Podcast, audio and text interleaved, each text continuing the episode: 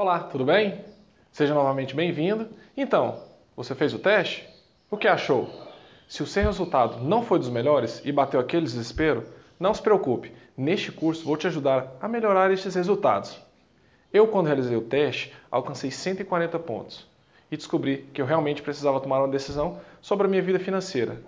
E nesta busca, estudei bastante e que me pôde proporcionar e criar este curso para ajudar você a alcançar os seus objetivos, assim como eu tenho alcançado os meus. Esse teste é extremamente importante, pois ele avalia a forma como você lida com o seu dinheiro e o ajuda a saber se está no caminho certo para fazer seu capital crescer.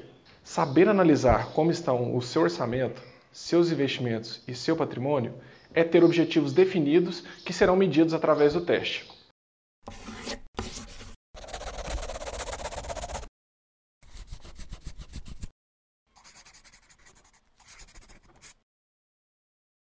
Mas vamos lá. De onde vem o seu dinheiro? É importante saber de onde vem e para onde vai o seu dinheiro. De acordo com Sharon e Robert, eles apresentam um resumo sobre a origem dos ganhos das pessoas, afirmando que qualquer um, qualquer que seja o seu trabalho exercido, deve ser inserido nas suas receitas. E nós podemos classificar das seguintes características: os empregados, que são aqueles que recebem o seu salário, os profissionais liberais, que são autônomos, né, recebem os seus, honorários, os seus honorários pelos seus serviços prestados. E temos também os empresários, que recebem participação dos lucros da sua empresa.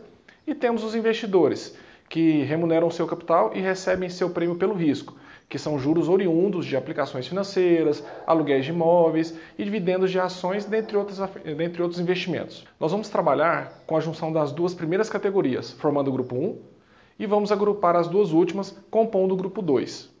Dessa forma, o grupo 1 estariam as pessoas cuja renda dependem do seu trabalho individual. Já no grupo 2, as pessoas cuja renda vem de, de poste de ativos e bens, é, eles na verdade eles recebem esse dinheiro através do trabalho praticamente de outras pessoas, pessoas que trabalham para eles. Se você pertence ao primeiro grupo, sua renda depende exclusivamente do seu trabalho pessoal, ou seja, você trabalha pelo dinheiro e seu fluxo de receita depende de você estar sempre trabalhando. Sua renda depende que você tenha disposição, saúde e qualificação. Enfim, o seu ganho depende de você. Se parar, você não terá receita. Agora, se você está no grupo 2, mesmo que esteja parado, estará recebendo dinheiro. Pode viajar, pode ficar doente, até mesmo se aposentar, pois terá fluxo de entrada de dinheiro permanente em seu caixa. Se você é um empresário, evidentemente precisará de pessoas qualificadas trabalhando para você e fazer com que sua empresa produza lucro constante, independente de quantas horas você trabalhará. Se é um investidor, significa que possui ativos que geram dinheiro para o seu caixa, ou seja, dinheiro trabalha para você regularmente. Portanto, quem pertence ao segundo grupo pode desfrutar dos três importantes recursos para sua vida tranquila: tempo, dinheiro e liberdade. Falaremos mais sobre ativos e fontes de rendas alternativas nas próximas aulas. Enfim, necessitamos de renda para sobreviver, cumprir nossos compromissos e contamos com ela para aumentar o nosso patrimônio. Conheço várias pessoas que ganham muito dinheiro, mas têm extrema dificuldade de poupar e, consequentemente, não conseguem aumentar o seu patrimônio, não conseguem aumentar a sua riqueza ou fazer o seu pé de meia. Em compensação, Conheço outras que ganham muito menos, mas que têm boa capacidade de poupança e têm conseguido aumentar expressivamente o seu patrimônio ao longo dos anos. Mas o que diferencia uma das outras? Será que é porque umas são formigas e as outras são cigarras? Por que algumas pessoas não conseguem poupar? A resposta é bem mais simples do que você imagina. É simplesmente porque as pessoas gastam mais do que ganham. Se você está nesse grupo, não se preocupe, pois há duas maneiras de solucionar esse problema. A primeira forma é procurar reduzir os seus gastos, conforme veremos mais adiante. E a outra forma é aumentar a sua receita. Se você for empregado, quem sabe você poderá realizar algum tipo de trabalho em uma atividade em horários alternativos ou fim de semana. Ou, quem sabe chegou a hora de você abrir seu próprio negócio. Procurar algum investimento que não dependa do seu monitoramento contínuo, ou até mesmo seu esforço físico, que irá sobrecarregar sua carga horária de trabalho e sua energia. Há várias formas de você fazer isso, como ser um afiliado online, ou investir em mercado financeiro através da internet. Já pensou em ser empregado, profissional liberal, dono de empresa e investidor ao mesmo tempo? Pois é, isso é possível. Pense, você pode sim ter o seu emprego, um negócio próprio e também ser investidor, os três ao mesmo tempo. Como, por exemplo, a pessoa pode ter o seu emprego principal, uma floricultura pequena, familiar e caseira no fundo de casa e investir online, negociando bitcoins.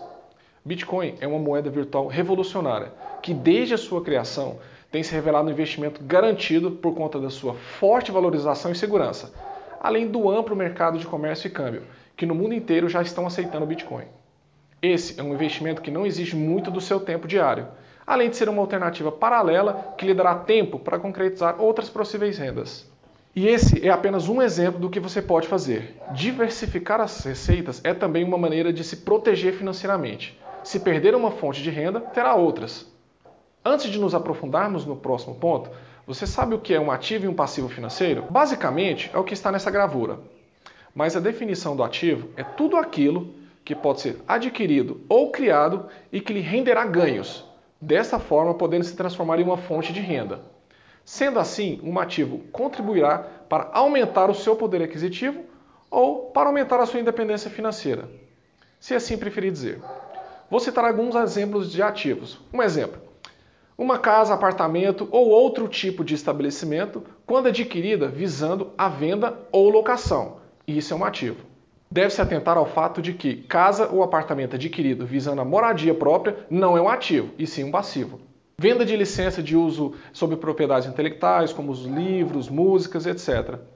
Compra e venda de moedas virtuais, empresas e outros tipos de negócio. Tudo isso são ativos. Já um passivo nada mais é do que exatamente o oposto de um ativo, ou seja, é tudo aquilo que pode ser adquirido ou criado e que lhe gerará despesas periodicamente. Sendo assim, enquanto um ativo aumenta o seu poder aquisitivo, o passivo reduz, já que compromete o total que você ganha com novos gastos.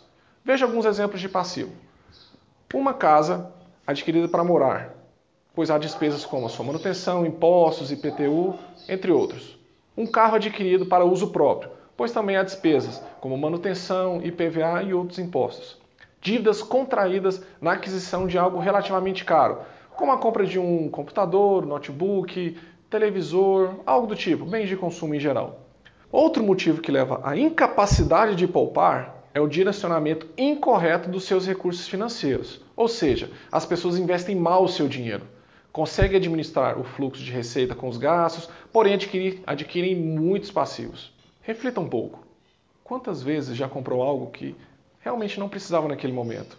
Um exemplo: comprou uma roupa nova que adquiriu no shopping sob o pretexto de que estava de promoção e que ainda nem usou, ainda está lá no seu guarda-roupa.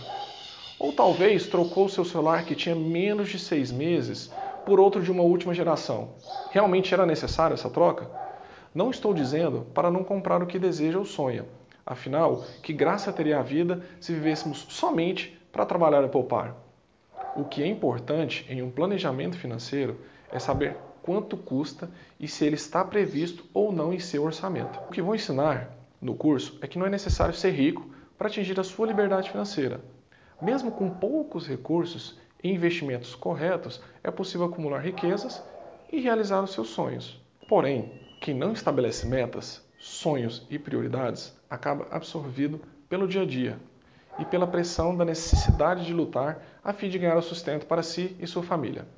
Gastar menos do que se ganha é um dos aspectos do planejamento Guardar dinheiro pela simples razão de guardar não é um motivador suficiente para te desenvolver o hábito de economizar e poupar. Você precisa encontrar a sua motivação. Por que você quer aumentar a sua renda? Onde quer chegar? Vou propor algo que já faço há alguns anos. Compre uma agenda. Escreva todos os seus sonhos. Estabeleça metas e, se possível, coloque um tempo para cada uma delas. Leia todos os dias Imagine sua realização. Experimente o gosto de já ter conquistado este sonho. Eu tenho certeza que isso lhe dará um combustível para mudar a sua vida. Então, pessoal, é isso. Eh, chegamos ao fim de mais uma aula. Espero que tenha agregado um pouco mais aí é, nos seus objetivos. Nas próximas aulas veremos um pouco mais sobre como está a sua saúde financeira, sobre investimentos e eu espero mesmo que você esteja gostando deste curso. Indique para os amigos, compartilhe e nos siga nas redes sociais. Se tiver alguma dúvida, deixe o seu comentário, pode nos enviar um e-mail, um direct no Instagram ou até mesmo um mensagem no Facebook. Pessoal, muito obrigado e até a próxima.